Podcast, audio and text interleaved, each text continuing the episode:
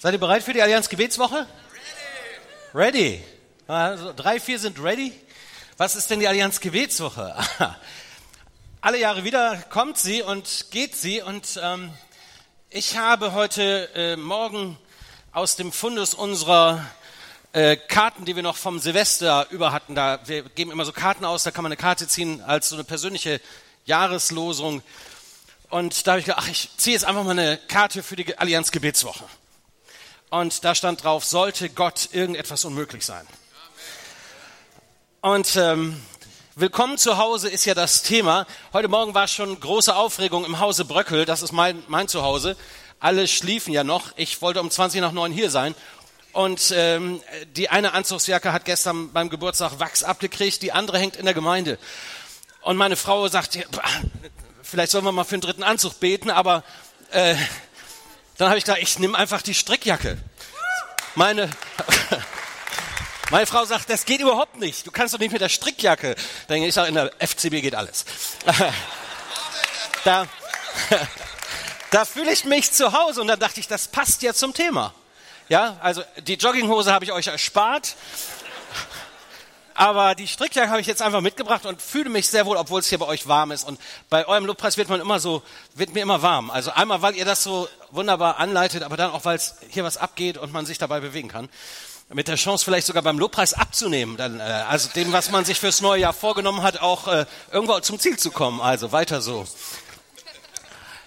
Willkommen zu Hause. Das ist das Thema der Allianz Gebetswoche und ähm, Ihr seid ja hier in dieser Gemeinde zu Hause. Darf ich mal sehen, ist irgendjemand aus einer anderen Gemeinde gekommen, weil Allianz Gebetswoche ist und ihr gesagt habt, in dieser Woche nutze ich das mal und gehe mal woanders hin und guck mal, wie die Familie Gottes in Bremen aussieht. Ist irgendjemand aus, außer mir aus einer anderen Gemeinde hierher gekommen? Einer ist da. Super. Also fürs nächste, fürs nächste Jahr beten wir für zwei.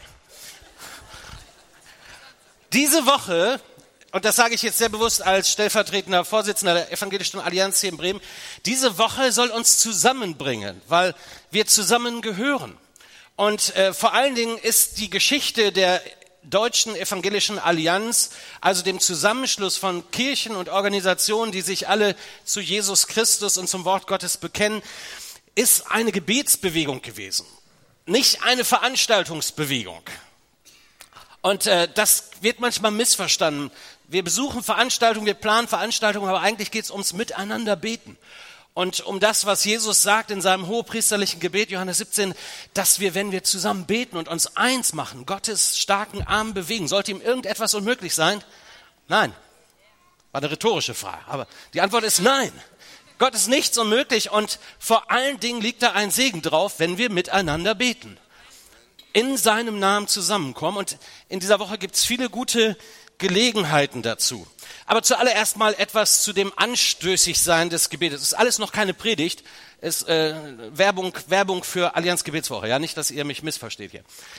Ähm, und ich habe euch mal einen kleinen Clip von 56 Sekunden mitgebracht, der in England großen Aufruhr äh, gebracht hat. Also, fahrt das Ding mal ab und dann sage ich da noch was zu.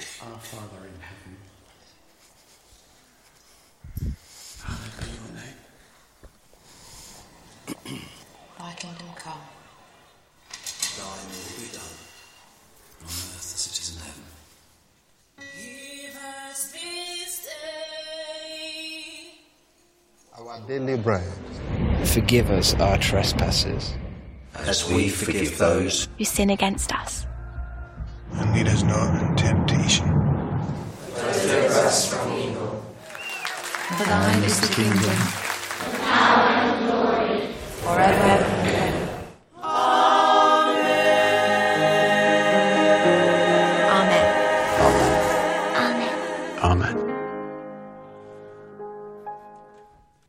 is for everyone. Gebet ist für alle.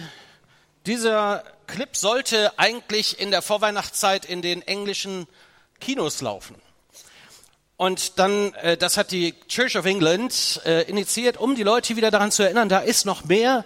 Und Weihnachten ist eine gute Zeit, um daran zu erinnern, weil die Leute doch ein bisschen offener sind. Und dann wurde von den Kinogesellschaften dieser Clip rausgeworfen, weil, so wörtlich, ähm, es anstößig ist und sie Angst hätten, dass sich Leute beleidigt fühlt, äh, beleidigt fühlen können.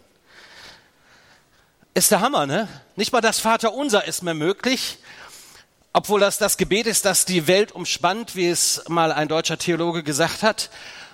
Es ist nicht mehr möglich zu beten. Und darum glaube ich, ist es umso wichtiger, dass wir Christen beten und uns zum Gebet bekennen und an Gebet glauben und miteinander beten. Nicht nur darüber reden, nicht nur predigen darüber, sondern es auch tun. Und ich wünsche mir so sehr für diese Woche, für diese Allianz Gebetswoche, dass ihr als freie Christen überall zu finden seid. Ob das beim 24-7 Gebet im Leithaus ist, direkt an der Weser, zentral in unserer Stadt wird 24 Tage lang, nee, 24 Stunden lang, sieben Tage lang gebetet ab heute Abend 20 Uhr, da ist die Eröffnungsveranstaltung. Kommt dahin. Im Internet kann man sich da eintragen, eine Gebetszeit blocken. Wer nicht kommen will, betet halt zu Hause. Aber der Gedanke ist schon, dass wir da zusammenkommen und beten für unsere Stadt und erwarten, dass diesem Gott, dem nichts unmöglich ist, wirklich was in Gang setzt von dieser Allianz Gebetswoche aus. Das würde ich mir wünschen. Ihr euch auch?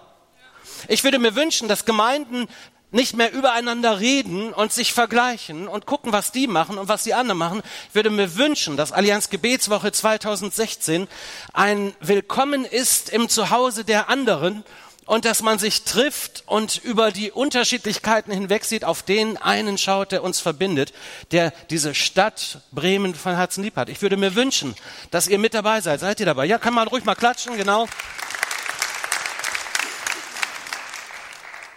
Ich würde mir wünschen, dass ihr nicht nur Donnerstagabend kommt. Da ist ja hier das große Treffen. Der Dom äh, fällt in diesem Jahr mal aus. Oha, ja, stimmt wirklich. Es gibt keinen Gottesdienst im Dom am Sonntag Nachmittag. Der Herr wird es uns vergeben. Äh, wir wollen ja beten, nicht Traditionen pflegen, um die Tradition zu pflegen, sondern wir wollen auch die nächste Generation der Kinder Gottes in dieser Stadt einladen, Allianz zu verstehen. Im Dom ist das eine 60, 65 plus Veranstaltung geworden und wir wollen die nächste Generation mit reinnehmen und die kriegen wir so schlecht in Dom. Also kommen wir alle hierher am Donnerstag und essen um 19 Uhr so richtig, richtig vernünftig, ja. Und danach beten wir so richtig vernünftig und preisen Gott vernünftig. Wer ihm das zu wenig ist am Donnerstag, der kommt am Dienstag schon zu uns in die Paulusgemeinde. Da haben wir nämlich den Lobpreisabend. Das ist neu.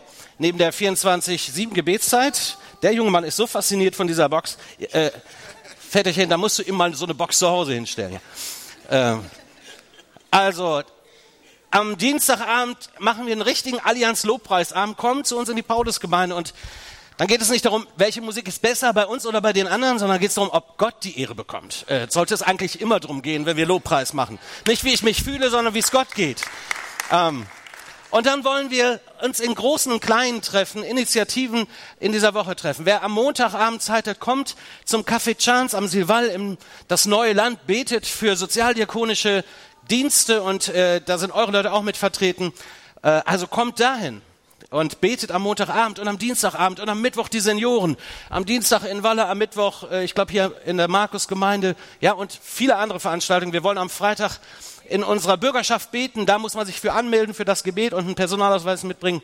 Ja, also äh, das ist nicht überall so, aber da ist das dann so. Dann beten wir für unsere Politiker und das Männerfrühstück in der Kreuzgemeinde. Also wir haben viel vor in dieser Woche und ich wünsche mir ganz viele von der FCB überall zu treffen. Seid ihr dabei? Okay, zehn sind dabei. Danke, ihr zehn. Und ihr motiviert die anderen noch dabei zu sein. Bitte den Jager, Jugendallianzgebet, ja. Genau, Schwester Sommer hat es gerade nochmal in Erinnerung gerufen. Der Jager ist, wo ist der denn eigentlich? Der ist auch bei uns. Okay, also, wie auch immer. Wir wollen beten und ich möchte jetzt für die Allianz Gebetswoche beten.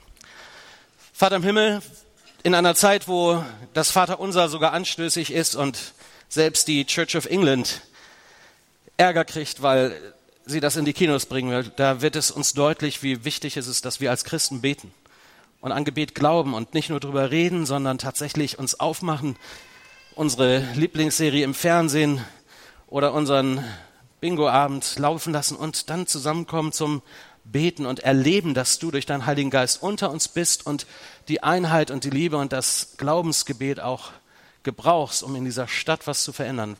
Es sind so viele da, die dich noch nicht kennen.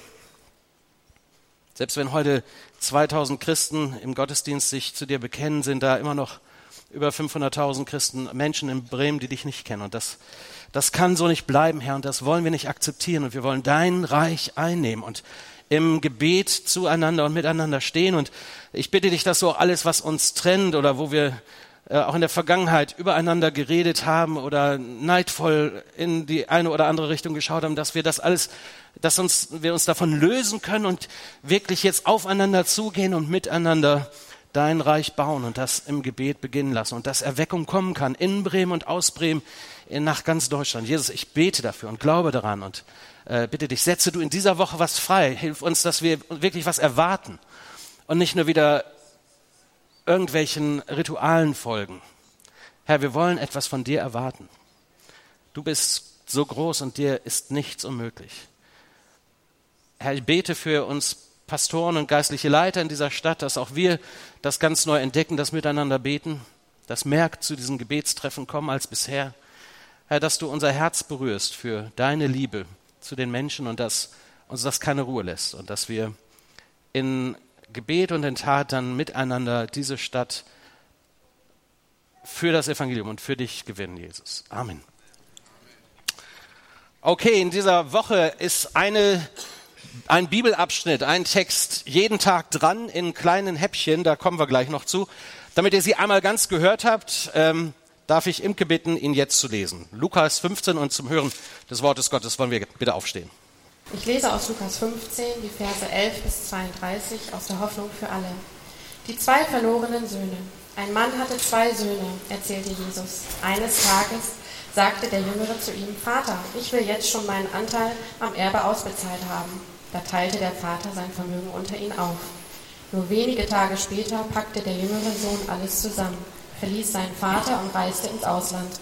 Endlich konnte er sein Leben in vollen Zügen genießen. Er leistete sich alles, was er wollte, bis er schließlich kein Pfennig mehr besaß. Zu allem Unglück brach in dieser Zeit eine große Hungersnot Not aus. Es ging ihm sehr schlecht. In seiner Verzweiflung bettelte er so lange bei einem Bauern, bis der ihn zum Schweinehüten auf die Felder schickte. Oft quälte ihn der Hunger so, dass er froh gewesen wäre, etwas von Schweinefutter zu bekommen.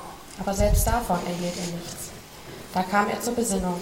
Bei meinem Vater hat jeder Arbeiter mehr als genug zu essen. Und ich stehe hier vor Hunger. Ich will zu meinem Vater gehen und ihm sagen, Vater, ich bin schuldig geworden an Gott und an dir. Sieh mich nicht länger als deinen Sohn an. Ich bin es nicht mehr wert. Aber kann ich nicht als Arbeiter bei dir bleiben? Er stand auf und ging zurück zu seinem Vater. Der erkannte ihn schon von weitem. Voller Mitleid lief er ihm entgegen, fiel ihm um den Hals und küsste ihn. Doch der Sohn bekannte, Vater, ich bin schuldig geworden an Gott und an dir. Sieh mich nicht länger als deinen Sohn an. Ich bin es nicht mehr wert. Sein Vater aber befahl den Knechten, beeilt euch, holt den schönsten Anzug, den wir im Hause haben, und gebt ihn meinem Sohn. Bringt auch einen kostbaren Ring und Schuhe für ihn. Schlachtet das Kalb, das wir gemästet haben. Wir wollen feiern. Mein Sohn war tot, jetzt lebt er wieder. Er war verloren, jetzt hat er zurückgefunden. Und sie begannen ein fröhliches Fest. Inzwischen kam der ältere Sohn nach Hause. Er hatte auf dem Feld gearbeitet und hörte schon von weitem die Tanzmusik. Erstaunt fragte er einen Knecht, was wird denn hier gefeiert? Dein Bruder ist wieder da, antwortete er ihm. Dein Vater hat sich darüber so gefreut, dass er das Mastkalb schlachten ließ. Jetzt feiern sie ein großes Fest. Der ältere Bruder wurde wütend und wollte nicht ins Haus gehen. Da kam sein Vater zu ihm und bat, komm und freu dich mit uns. Doch er entgegnete ihm bitter, wie ein Arbeiter habe ich mich all diese Jahre für dich geschunden. Alles habe ich getan, was du von mir verlangt hast. Aber nie hast du mir auch nur eine junge Ziege gegeben, damit ich mit meinen Freunden einmal hätte richtig feiern können. Und jetzt, wo dein Sohn zurückkommt, der dein Geld mit Huren durchgebracht und alles verprasst hat, jetzt gibt es gleich ein Fest und du lässt sogar das Mastkalb schlachten? Sein Vater redete ihm zu. Mein Sohn, du bist immer bei mir gewesen. Was ich habe, gehört auch dir. Darum komm. Wir haben allen Grund zu feiern, denn dein Bruder war für uns tot. Jetzt hat für ihn ein neues Leben begonnen. Er war verloren. Jetzt hat er zurückgefunden. Ich habe heute Morgen zwei Probleme. Das eine ist, diese Geschichte ist so bekannt, dass die, die schon lange in Gemeinde sind, vielleicht jetzt sich ducken und sagen, oh, kenne ich schon. Das ist ja das, was jeder Kinderstundenmitarbeiter so richtig liebt, ja.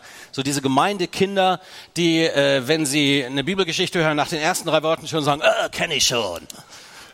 Und damit letztendlich zum Eindruck oder Ausdruck bringen, jo, alter Kaffee, erzähl mir was Neues. Äh, also damit muss ich jetzt leben, aber ich habe das ja auch nicht selber ausgesucht. Ich hätte mir eine andere Textstelle für eine Predigt ausgesucht, aber das ist jetzt in dieser Woche die Geschichte und im Nachhinein finde ich das gar nicht so schlecht. Selbst ihr, die ihr schon lange dabei seid, äh, verabschiedet euch mal von dem kenne ich schon und nehmt diese alte Geschichte vom verlorenen Sohn mal so ganz neu auch ins Visier und ich bin mir sicher, da könnt auch ihr alten Hasen noch was von lernen. Das zweite Problem, das ich habe, ist, dass haben wir haben wir meine Präsentation irgendwie da? Ah, sehr gut. Nicht? Da sind wir. Das Thema heute für den Tag ist auch vorgegeben, Gott und seine Kinder und auch die Textstelle, über die ich heute predigen soll, in 1100 Gemeinden wird über diese Textstelle heute Morgen in den Gottesdiensten gepredigt in ganz Deutschland. Vers 11. Und zwar dieses so erbauliche und tiefe Reden Gottes in Vers 11. Ein Mensch hatte zwei Söhne. Okay, da kann man nur beten, lieber Geist, inspiriere mich. Ähm, weil äh, das und jetzt die nächsten 90 Minuten über diesen einen Vers predigen. Aber gehen wir es mal zusammen an, ja? Ihr seid ja einiges gewöhnt hier in der Gemeinde. Und äh, dann wollen wir da auch mal ansetzen. Ein Mensch hatte zwei Söhne. Als ich darüber nachgedacht habe und ähm, natürlich mit der ganzen Geschichte vor Auge, logisch, das kann man nicht trennen von der ganzen Geschichte, sollte man auch nicht. Wenn man es aufrichtig predigen will, muss man immer den Zusammenhang predigen und nicht nur den einen Vers, der einem gerade gefällt. Dieser hat mir gar nicht gefallen, aber das ist jetzt erstmal so. Morgen geht's ja weiter mit den nächsten drei Worten. Ähm, ein Mensch hatte zwei Söhne, Gott und seine Kinder. Darum geht's heute Morgen. Und ich habe äh, sehr spontan auch heute Morgen den Eindruck gehabt, ich soll euch von meinem Papa erzählen. Das habe ich eigentlich in der Öffentlichkeit noch nicht oft getan, aber ich tue es mal, weil ich glaube, dass äh, ihr zum Teil mich auch ein bisschen besser kennenlernt. Ob ihr das wollt oder nicht, das müsst ihr jetzt ertragen. Ähm, aber auch darin wieder etwas, was sehr viel mit Gott zu tun hat. Ich komme aus einem evangelischen Zuhause. Ich komme aus Bielefeld. Mein Großvater ist ein Spätzle Schwab von Albrat aus dem einzigen äh, evangelischen Familienzusammenhalt in einem katholischen Dorf. Die waren also immer schon evangelisch. Die Urgroßmutter ist es, glaube ich, von mir dann, genau. Die hat dafür gesorgt, dass all ihre Kinder auch evangelische Partner gefunden haben. Ob die gläubig waren oder nicht, war egal, Hauptsache evangelisch. Ähm, also ein kirchlich geprägtes Zuhause mit einer betenden Großmutter ist immer gefährlich, Urgroßmutter. Und dann hat's den Schwaben nach Bethel, nach Bielefeld gezogen, wie schon den Bruder und die Schwester, die Diakonisse wurde. Und der äh, Großonkel wurde Diakon in, bei der Nazareth-Bruderschaft in Bethel. Und mein Großvater ein Gärtner.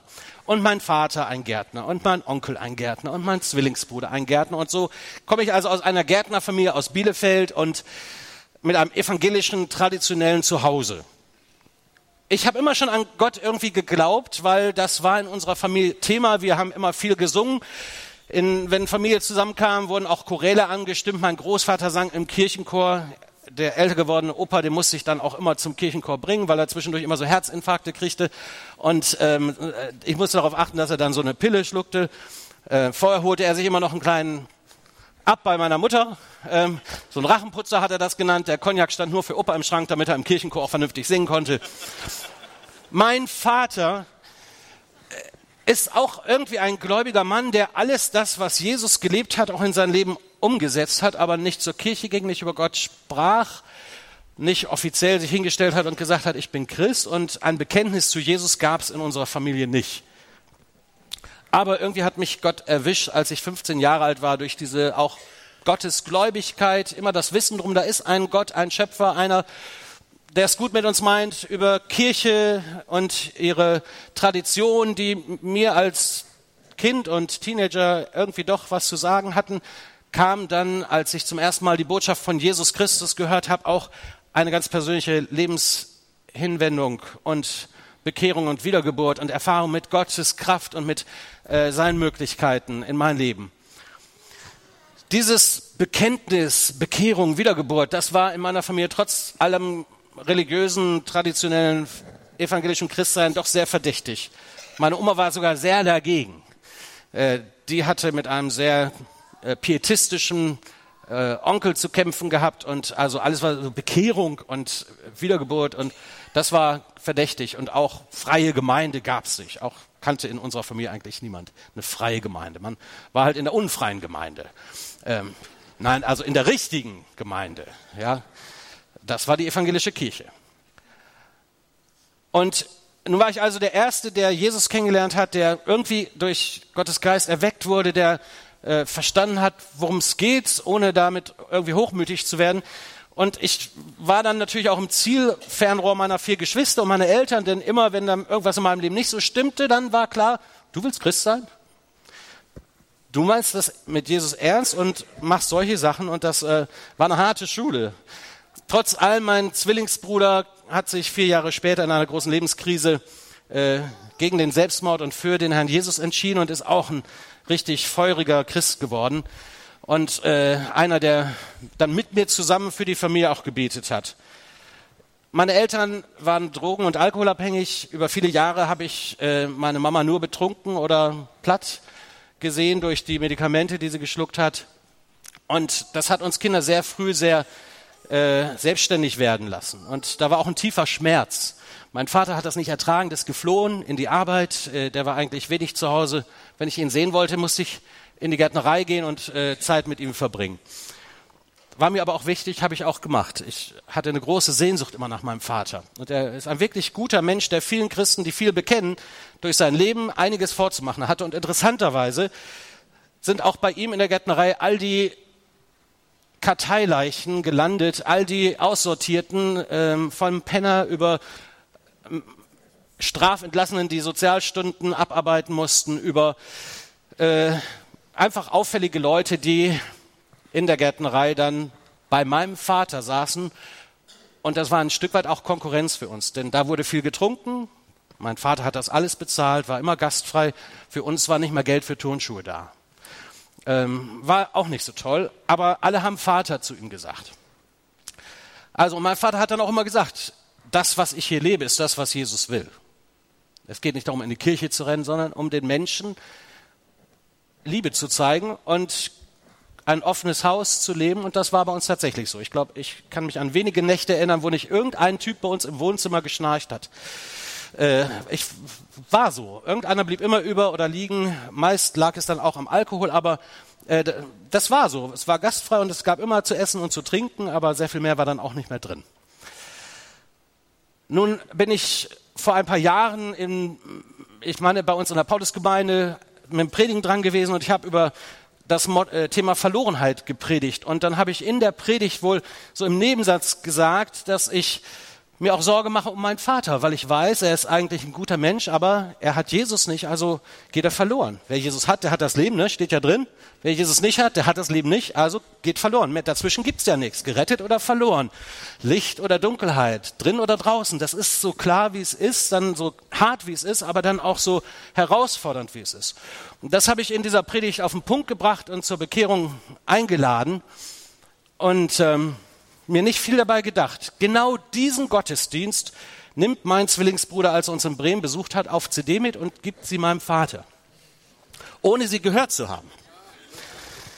Der hat das dann in seine, es war sogar noch eine Kassette, vor sechs Jahren gab es sogar noch Kassetten bei uns. Also, das ist so ein Ding mit zwei Rollen, die sich immer dreht, für die jungen Leute unter uns. Ähm, und da mein Vater technisch völlig unbegabt ist, hat er diese Kassette in sein Autoradio gesteckt oder mein Zwillingsbruder hat's gemacht und dann lief halt meine Predigt. Und weil es auf Auto-Repeat lief und mein Vater nicht wusste, wie man das unterbricht, ähm, hat mein Vater diese Predigt mehrfach gehört und sich geärgert, weil ich gesagt habe, er geht verloren. Oder ich habe hab ich ja gar nicht gesagt. Ich habe gesagt, ich habe Angst und Sorge und äh, in der Predigt brach dann auch meine Stimme. Ich musste weinen, weil der Gedanke, dass mein Papa verloren geht, hat mich zutiefst verunsichert. Ich weiß nicht, geht wahrscheinlich vielen so, die Angehörige haben, die noch nicht gläubig sind. Ja, der Gedanke, dass die sterben ohne Jesus ewig verloren geht, das ist eines der schrecklichsten Gedanken, den man denken kann. Menschen, die man liebt, dass die verloren gehen, kann man eigentlich nicht ertragen, oder? Und mein Papa hat sich geärgert. Und irgendwann hat er meinem Zwillingsbruder gesagt, wie kann Ingo denn behaupten, dass ich verloren gehe? Sag ihm doch mal, dass alles in Ordnung ist mit mir. Und mein Zwillingsbruder war smart genug, um zu sagen, Papa, ist denn alles in Ordnung bei dir? Weißt du das denn wirklich? Dass wenn du heute stirbst, dass du bei Jesus bist und hast du Vergebung deiner Schuld? Ähm, und aus diesem Hinterfragen hat mein Papa sein Leben Jesus übergeben. Durfte mein, mein Zwillingsbruder mit ihm beten und seitdem ist alles klar. Er ist immer noch kein Kirchgänger, ähm, aber er hat Jesus lieb und wir können über alles reden und es ist irgendwo ein Friede da, der äh, wirklich menschliches Denken und Verstehen übersteigt. Ja, mein Papa, Gott und seine Kinder. Es ist ja eine ganz familiäre Geschichte, die wir hier gelesen haben, die wir gut kennen, wahrscheinlich. Und sie hat auch was mit uns zu tun.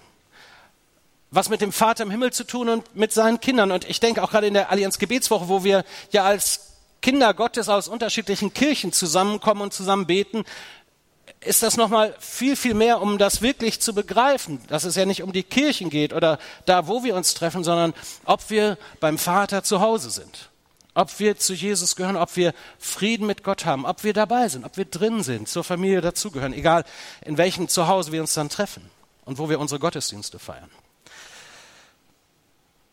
Gott und seine Kinder. Zwei Söhne werden uns vorgestellt und äh, ich wusste nicht, dass die Hoffnung für alle es schon so titelt, die zwei verlorenen Söhne, denn eigentlich ist diese Geschichte ja, diese Erzählung, ist ja eine Erzählung von Jesus, kein nichts, was sich wirklich zugetragen hat, sondern eine Beispielgeschichte, die er erzählt, um einen etwas deutlich zu machen. Und er erzählt von diesen beiden Söhnen und zuallererst von dem Klassiker, dem ersten, dem einen verlorenen Sohn. Und das ist schnell abgehandelt. Ich meine, seine Verlorenheit, die kann man äh, mit Fingern greifen. Ja, der hat seinem Vater den Rücken gekehrt, der hat etwas getan, was in der damaligen Zeit völlig, völlig äh, zum Bruch führen musste. Er hat seinem Vater, indem er um das Erbe gebeten hat, eigentlich gesagt, für mich bist du tot. Alter, für mich bist du tot. Tschüss. Ich will dich nicht, ich brauche dich nicht, ich komme alleine klar, aber die Kohle musst du ja noch haben. Cool, ne? Das passiert heute ja überall so, ne? Äh, man macht sich selbstständig, ja, und äh, vom Vater und Mutter und vom Zuhause, aber äh, finanziert werden muss das Ganze ja doch. Also äh, damals wie heute äh, nicht so ganz auf der Reihe mit dem, was eigentlich sein sollte, aber es muss dem Vater unheimlich wehgetan haben. Es war das Schlimmste, was man einem Vater antun konnte, ihm zu sagen, du bist tot für mich. Und dann mit dem Geld zu verschwinden und es, wie später rauskommt, mit Huren und mit Saufgelagen und mit falschen Freunden es zu verprassen. All das Hälfte des Geldes, wofür der Vater ein Leben lang hart gearbeitet hat und vielleicht schon Generationen zuvor. Für mich bist du tot. Seine Verlorenheit wird dann auch deutlich, dass er am Ende seines Geldes, weil äh, ähnlich wie in unseren Tagen es auch gesellschaftlich schwieriger wurde und die Ressourcen weniger wurden und dann plötzlich eine Hungersnot kam und dann gar nichts mehr da war.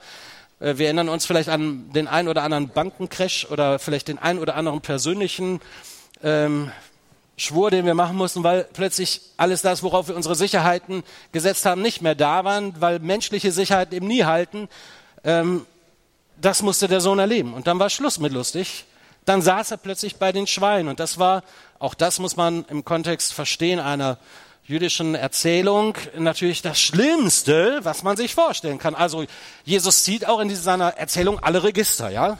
Der Vater tot, ein Affront der höchsten Gattung und am Ende, siehste, habe ich es nicht gesagt, er sitzt bei den Schweinen. Das war ja das Tier für die Juden, das sie bis heute ja auch äh, als unrein empfinden. Also sehr viel verlorener, sehr viel äh, gescheiterter kann man nicht sein als der verlorene Sohn. Und wir können das mit Händen und Füßen greifen. Und dann macht er sich auf den Weg, tut das einzig Richtige. Nach der, nachdem er mal innegehalten hat und zur Einkehr kommt, ja, kehrt er um und kehrt heim. Willkommen zu Hause. Und da ist der Vater und heißt ihn willkommen. Der erste Sohn. Der zweite ist aus meiner Sicht genauso ein verlorener Sohn. Der andere verlorene Sohn habe ich ihn genannt. Denn ihm sieht man es nicht gleich so an. Er ist der Angepasste, er ist der, der zu Hause geblieben ist, er ist der, der den Erwartungen entsprochen hat. der sonntags, jeden Sonntag im Gottesdienst sitzt, der seinen Zehnten gibt, der auch bei Sondersammlungen nochmal in die Kollekte greift, also nicht greift, sondern was reinwirft. Ähm, er ist der, der das Halleluja an der richtigen Stelle sagt und das Amen. Seine Familie nach außen hin alles okay. Der Pastor ist mit ihm zufrieden. Aber erst indem wir ihn ein bisschen mehr kennenlernen, wird seine Verlorenheit deutlich. Er hat überhaupt nichts kapiert. Er kann sich nicht mitfreuen über seinen Bruder, der wieder zurückgekehrt ist. Er kann sich nicht mitfreuen mit dem Vater, dessen Herz überschwappt vor Freude und der durch den Ring, dem er den ersten verlorenen Sohn wieder an den Finger setzt, eigentlich sagt, du bist mein Sohn, natürlich bist du mein Sohn, egal was war. Egal was du gesagt hast, was du getan hast, du bist mein Sohn. Dieser Ring am, am Finger, das Fest, das sie feiern, zeigt einen Neuanfang und damit kann der angepasste Sohn so gar nichts anfangen. Jetzt fühlt er sich ungerecht behandelt. Wie kann das sein, dass der Vater so ein Zinnober macht für diesen Schweinebock, für diesen Abschaum, für diesen stinkenden und ja auch in, in der Weise, wie er den Vater behandelt hat, unverschämten Bruder. Ich denke, darin zeigt sich seine Verlorenheit dass er überhaupt nicht versteht, wie das Herz des Vaters tickt, was den Vater bewegt, was Liebe bedeutet. Ein Mensch hat zwei Söhne. Ich habe auch zwei Söhne, also meine Frau Eri und ich, wir haben zwei Söhne. Ben Joshua, der wird bald, ist gerade 19 geworden und Finn Joab, der ist 16 und wir haben auch eine Tochter, die ist nächste Woche 15, also sie sagt schon immer, sie ist 15, aber nächste Woche wird sie 15. Und wenn Leute mich fragen, ja, wie viele Kinder hast du, erzähl mal von deiner Familie, dann sage ich, ich habe äh, keine drei Kinder mehr, ich habe drei Teenies, das ist was ganz anderes. Ähm, und Eltern von Teenager wissen, wovon ich rede. Da verändern sich die Kinder ja nochmal und, oder wir Eltern, aus der Sicht der Kinder sind ja die Eltern, die plötzlich komisch werden. Ähm, also, betet für uns. Äh, wir brauchen das. Herausforderung der besonderen Art. Also ich habe auch zwei Söhne und ich bin begeistert von meinen Söhnen, natürlich. Ähm, ich freue mich, dass äh, Gott in sie was hineingelegt hat an Persönlichkeit, an Begabung. Ich freue mich, dass sie und auch meine Tochter in der Gemeinde dabei bleiben, weil sie Spaß haben und äh, weil sie äh, merken, das ist auch genau ihr Ding, weil sie auch selber den Glauben schon entdeckt haben und jetzt Schritte im Glauben gehen.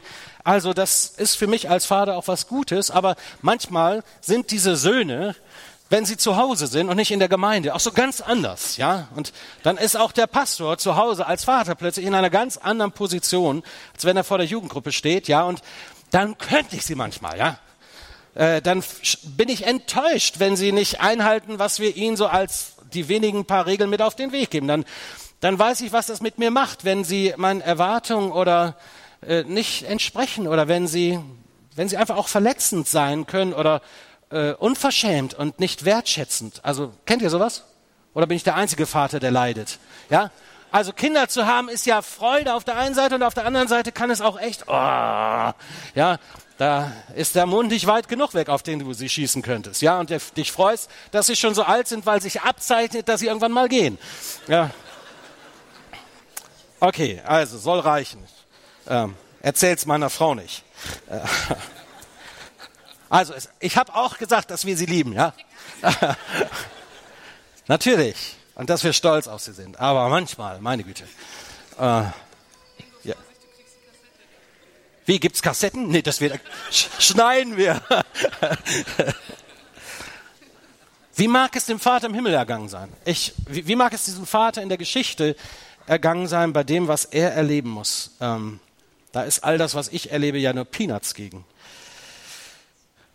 Und darum ist das eigentliche Thema dieser Geschichte und das eigentliche, die eigentliche Überschrift über diese Geschichte sollte eigentlich so lauten, der einzigartig liebende Vater. Gott und seine Kinder. Und in, in dem, was diese Geschichte beschreibt und viele andere Bibelgeschichten und äh, konkrete Begegnungen und erlebte Erfahrungen aus dem, was wir äh, an Jesus Christus über die Liebe Gottes sagen können und was wir auch über den Vater im Himmel predigen können, wird es ja deutlich. Und in dieser Woche wird das ja nun häppchenweise uns dann auch noch mehr und mehr gegeben. Insofern ist das, äh, was ich sage, jetzt natürlich schon ein bisschen vorgreifend, auch auf Donnerstag. Aber die Bibel ist voll von der Liebe Gottes, von der Liebe des Vaters, der eben nicht guckt, ob die Kinder angepasst sind und ob sie es alles gut machen und ob sie Erwartungen erfüllen, ob sie äh, lupenrein äh, rein ihr Leben führen, sondern die über alles Schlimme und Schwierige hinaus eine Liebe ist, die ohne Vorleistung und ohne Erwartung ist. Eine Liebe, die unconditional ist. Und das nicht erst seitdem Jesus uns Gott als den Vater vorgestellt hat und gebetet hat, unser Vater im Himmel. Und wenn ihr betet, sollt ihr den Vater anbeten. Nein, das gibt's ja im Alten Testament auch schon. Ich habe dich je und je geliebt, Jeremia 31, Vers 3. Welche großartigen Worte gibt der Heilige Geist im Jeremia und macht uns deutlich, wie der Vater liebt. Ich habe dich schon immer, je und je geliebt und darum habe ich dich zu mir gezogen aus lauter Güte. Psalm 103 wird vom Vater gesprochen. Wie sich ein Vater über seine Kinder erbarmt, so ist Gott über den Menschen, die ihm mit Ehrfurcht begegnen. Also ein Vater wird uns nicht erst im Neuen Testament durch Jesus oder durch diese Geschichte vorgestellt. Gott ist der Vater im Himmel. Und er sucht seine Kinder. Und er liebt seine Kinder einzigartig. Römer 5, da schreibt Paulus in diesem Brief an die Gemeinde in Rom ein tolles Kapitel über die Liebe Gottes, eigentlich eher versteckt, aber dann doch sehr offen. Römer 5, müsst ihr mal lesen. Einzigartig, wie die Liebe Gottes durch Jesus Christus, also die Liebe des Vaters durch Jesus Christus deutlich wird. Da heißt es, als wir noch Feinde waren, hat Gott uns schon geliebt. Als wir noch gegen Gott waren, als wir noch Sünder waren, als wir noch schwach und gesetzlos waren, da ist schon Jesus für uns gestorben, als wir noch gottlos waren. Gott erweist uns Vers 6, seine Liebe darin, dass Christus für uns gestorben ist, als wir noch Sünder waren. Also, was liegt auf dem Herzen des Vaters im Himmels? Gottes. Seine Kinder, seine Menschen. Einzigartig. Und über dieses Thema könnte ich jetzt allerdings 90 Minuten schwärmen, aber das tue ich nicht. Also, das mit den 90 Minuten war, war nur, um eure Aufmerksamkeit zu bekommen. Ja. Aber über die Liebe Gottes kann man nicht genug Worte verlieren. Und diese Liebe Gottes, die, die kann man erfahren. Das ist nichts, worüber Prediger predigen, weil sie das müssen oder weil es die evangelische Allianz jetzt vorgibt, ja, sondern weil, weil das das Großartigste, worüber wir reden dürfen und was diese Welt rettet, was dieser Welt Hoffnung gibt.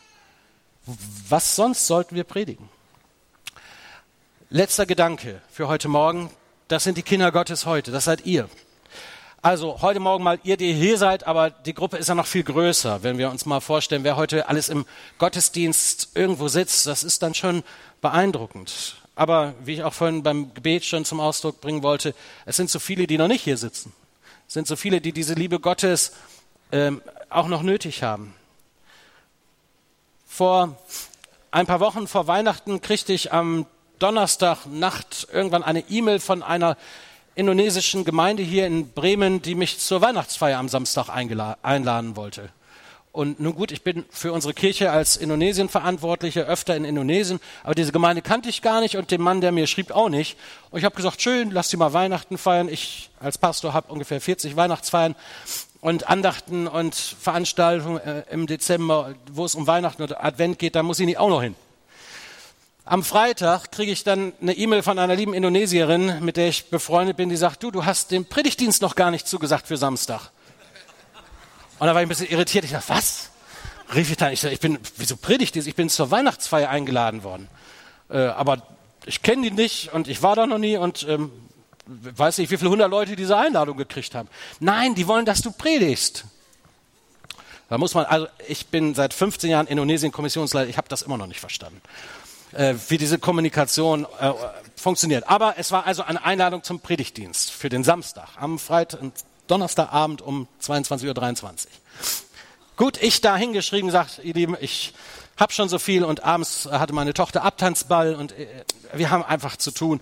Und indem ich die E-Mail schreibe und absende, kriege ich sofort eine SMS von dem zuständigen indonesischen Mitarbeiter, der dann sagt, dass er sich freut, dass ich komme.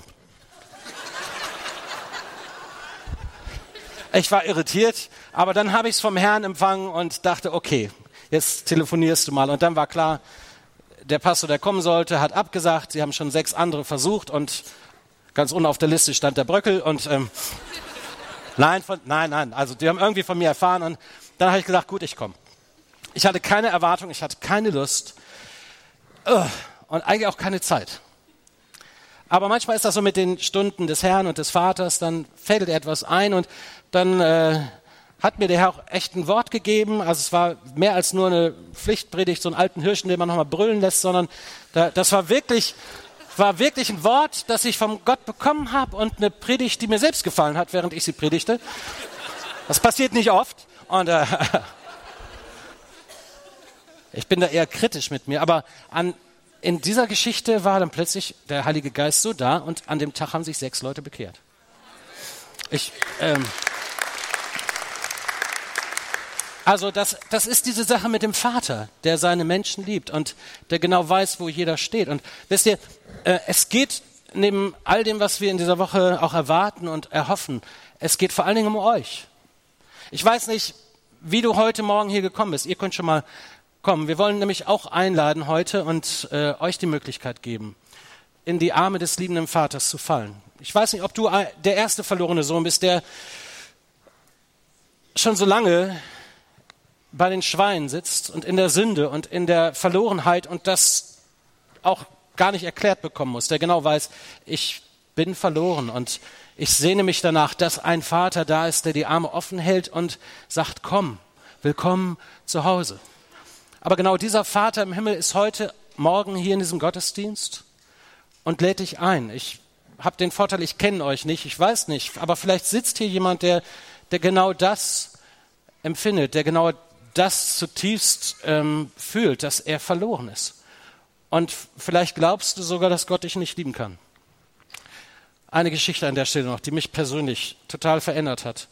Äh, ich habe ja eine Bibelschulausbildung gemacht und nach unserem dreijährigen Bibelschulstudium habe ich ein Praktikum in den USA gemacht und war dann auf einem Camp für ähm, sozial benachteiligte Kinder in Pittsburgh, Pennsylvania.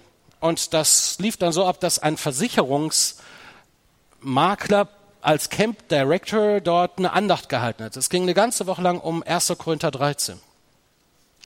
Um die Liebe Gottes, für die, die nicht wissen, was in 1. Korinther 13 steht. Und dieser Mann konnte nicht sprechen. Also ich sage, wer hat den denn bloß berufen? Ja, ich kam nun gerade drei Jahre Bibelstudium äh, hinter mir. Ähm, ich dachte, ich hätte es drauf, ja. Und der Mann hat sich in einem Satz 16 Mal versprochen und ist über seine eigene Zunge gesprochen und ich denke immer, komm, ja. Und er spricht über 1. Korinther 13 in einer Weise und in einer persönlichen Betroffenheit, die mich in meinem Stolz und in meiner, meiner Überheblichkeit total erwischt hat. So schlicht, so schlecht auch, rhetorisch, ja, aber äh, dann wieder so auf den Punkt. Ich habe noch nie in 20 Jahre Christsein zuvor jemand über die Liebe Gottes reden hören, der es mir so verständlich machen konnte, dass Gott uns wirklich liebt. Und ich glaube, das Problem des verlorenen Sohnes ist ja genau das. Ich glaube, der wusste nicht, dass der Vater ihn liebt. Also des Zweiten. Der erste hat es erhofft und hat seine ganze Hoffnung drauf gesetzt und ist umgekehrt. Der zweite hat es nicht mal gemerkt, wie sehr er geliebt war oder ist vom Vater. Und ich glaube, das geht vielen in Gemeinden so. In dieser Andacht, die dieser Mensch gehalten hat, ähm, hat Gott mich total überführt. Ich glaube, ich habe zum ersten Mal, obwohl ich schon oft über die Liebe Gottes gepredigt habe, evangelisiert habe. Also es war ein Thema, das mir nahe liegt, aber in dieser Andacht habe ich zum ersten Mal verstanden, was das heißt, dass Gott mich liebt, ohne irgendeine Vorbedingung, dass er mich wirklich liebt. Und ihr lieben Geschwister, ich könnte schon ein bisschen Musik machen, ähm, ihr lieben Geschwister, ich glaube, das ist das Problem von Menschen, die lange mit Jesus unterwegs sind, die schon lange in Gemeindeplätze anwärmen und vielleicht auch schon eine lange Karriere von christlichen Dienst hinter sich haben, dass wir gar nicht wissen und nicht, nicht wirklich überzeugt sind, dass Gott uns liebt. Je länger wir mit Gott unterwegs sind und Predigt für Predigt, Gottesdienst für Gottesdienst miterleben, mögen wir eher unsere Fehler und Schwächen sehen und uns verstecken, vielleicht sogar anfangen rumzulügen und so zu tun, als ob, aber in unserem Herzen stimmt es gar nicht mehr. Wir sind verloren, weil wir die Liebe Gottes überhaupt nicht begreifen.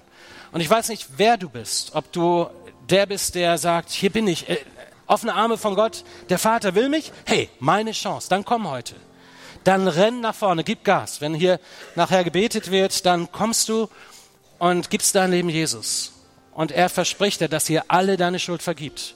Wenn du deine Sünden bekennst, so schreibt Johannes im ersten Johannesbrief, Kapitel 1, Vers 9, wenn du deine Sünden bekennst, dann ist Gott treu und gerecht und vergibt dir deine Schuld und er reinigt dich, wäscht dich rein von all deiner Ungerechtigkeit. Hört sich das gut an? Also wenn Sünde dein Problem ist heute und du dem gewahr bist, dann komm. Der Vater sagt es dir. Willkommen zu Hause. Und wenn du hier sitzt und denkst, wovon redet er eigentlich? Kenne ich doch schon. Verlorene Sohn. Dann vielleicht bist du tatsächlich der zweite verlorene Sohn und hast das ein Stück weit aus dem Herzen und aus dem Blick und aus dem Dienst, den du für Jesus tust, verloren. Dass es eigentlich nur darum geht, dass der Vater dich in den Arm nehmen will und dich herzlich willkommen heißen will. Es geht nicht darum, dass du viel leistest. Es geht nicht darum, dass du erfolgreich bist. Es geht nicht darum, dass du angepasst bist. Es geht einzig und allein darum, dass du verstehst, Gott und seine Kinder, er liebt auch dich. Und er will mit dir Party feiern. Schon die ganzen Jahre, wo du vielleicht bitter geworden bist. Ja, es gibt viele bittere Christen. Das ist im Reich Gottes, das sind die Abtörner für all die anderen, die nach Jesus suchen, weil sie bittere Christen treffen, die unzufrieden sind, die in ihrer Straße bekannt sind als die Nachbarn, die am meisten meckern, die nicht Liebesbriefe Gottes sind, sondern Mahnschreiben Gottes. Ja? Aber Gott sucht Liebesbriefe Gottes. Ja, er möchte gerne, dass wir seine Liebe weitergeben. Und äh, viele langjährige Christen haben da ein echtes Problem. Und das, ich meine, die Wurzel der Bitterkeit und auch der nicht zu begreifen, dass jeder Sünder willkommen ist und die Feier mitzufeiern, ist, dass wir in unserem Herzen vergessen haben, wie sehr wir geliebt sind von Gott. Und wie verloren auch wir sind und waren. Und es auch immer wieder nötig haben. Ja, also heute Morgen ist deine Chance. Äh, ist auch egal, was die anderen denken, wenn du nach vorne kommst. Ja, ist ja immer schwierig, wenn man sagt, jetzt komm nach vorne und lass für dich beten. Dann denkst du, ah, was können die anderen denken? Bei mir ist was nicht in Ordnung. Naja, ist ja nicht. Dann komm doch. Und jeder, der ehrlich ist, weiß, wir haben immer mal wieder Zeiten, wo wir was zu klären haben. Oder wo wir einfach diese Umarmung Gottes brauchen. Und vielleicht, wenn ihr euch heute begrüßt oder verabschiedet, dann nehmt euch mal richtig in den Arm und sagt, hey, du bist ein Geliebter Gottes. Wenn du vor deinem Spiegel stehst und das nicht glauben kannst, ich habe mir für viele Jahre einen Zettel handschriftlich dahin gemacht. Ich bin ein Geliebter Gottes. Das musste ich mir lange Zeit sagen, weil ich mich immer verglichen habe mit anderen und das nicht so wirklich glauben konnte, dass Gott mich liebt. Und in dieser Andacht von diesem Versicherungsmakler habe ich es begriffen. Ich bin geliebt. Ich muss nicht erst toll sein, ja, ich muss nicht erst den Ansprüchen erfüllen, ich muss kein Billy Graham sein oder äh, irgendwie eine tolle Bio-Vita mitbringen, sondern ich darf einfach ich sein, weil Gott hat mich gemacht, so wie ich bin und er liebt mich als Ingo und nicht als Kopie von. Ja, die anderen gibt's schon genug. Äh, also er will ja, dass wir Originale sind. Und so hat er uns geschaffen. Du bist ein Sohn, eine Tochter von diesem wunderbaren Vater im Himmel. Und darum lasst uns jetzt feiern.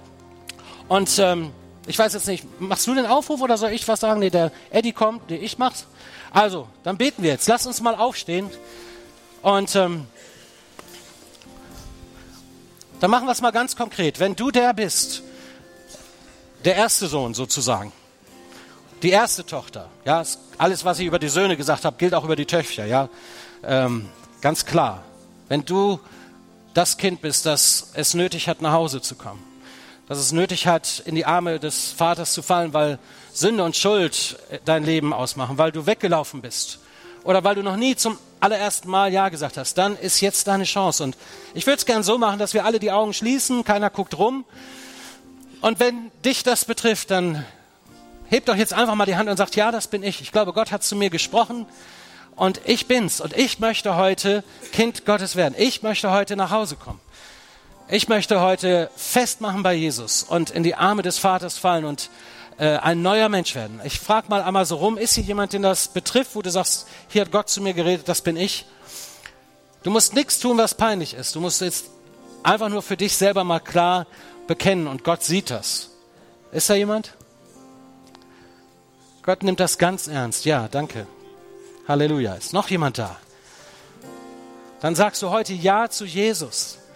Dann sagst du heute Ja zu den offenen Armen Gottes und kommst. Ja, Gott segne dich. Halleluja.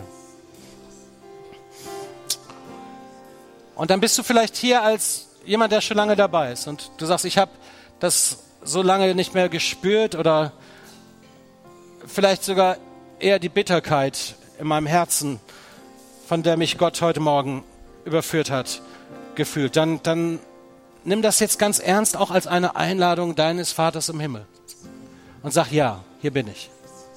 Ist jemand da, der sagt, ich bin's, das meint mich, dann melde dich. Dann zeigt das jetzt, wenn wir uns bekennen vor Gott, doch einige Hände sind da, Gott segnet euch, ja. Das ist nicht peinlich, das ist ein Tag zum Feiern, wenn wir zurückkehren in die Arme Gottes. Ja, ich nehme die Liebe des Vaters heute neu an, ja, da oben auch, Gott segne euch, ja. Halleluja. Ist da noch jemand? Vater, ich bin hier, ich komme. Vater, und alle, die diesen Aufruf jetzt gehört und verstanden haben für sich, die dann reden heute Morgen in besonderer Weise gehört haben, die möchte ich unter deinen Segen stellen und jetzt ähm, für sie beten, dass sie so ein, eine echte neue Hingabe, einen echten Neuanfang in deinen Arm, in deiner Liebe, einzigartigen Liebe genießen können, dass sie sagen können, ja, hier bin ich. Und fang mit mir an, was du mit mir möchtest. Und erneuere mich von innen nach außen. Und Herr, dann wollen wir alle miteinander feiern, so wie die Engel vor dem Thron Gottes feiern über einen Sünder, der umkehrt und Buße tut, so wollen auch wir feiern und nicht aufhören zu singen und dich zu loben über das, was du tust. Und wir beten, Herr Jesus, dass du noch viel mehr bewegst, dass wir unsere Stadt bewegen dürfen im Namen der Liebe des Vaters. Und dass auch in dieser Woche viele ein neues Zuhause finden bei dir, in deinem Zuhause, in deinem Willkommen. Halleluja. Amen. Der Herr segne dich und behüte dich. Der Herr lasse sein Angesicht leuchten über dir und sei dir gnädig. Der Herr erhebe sein Angesicht über dich und gebe dir Frieden. Amen.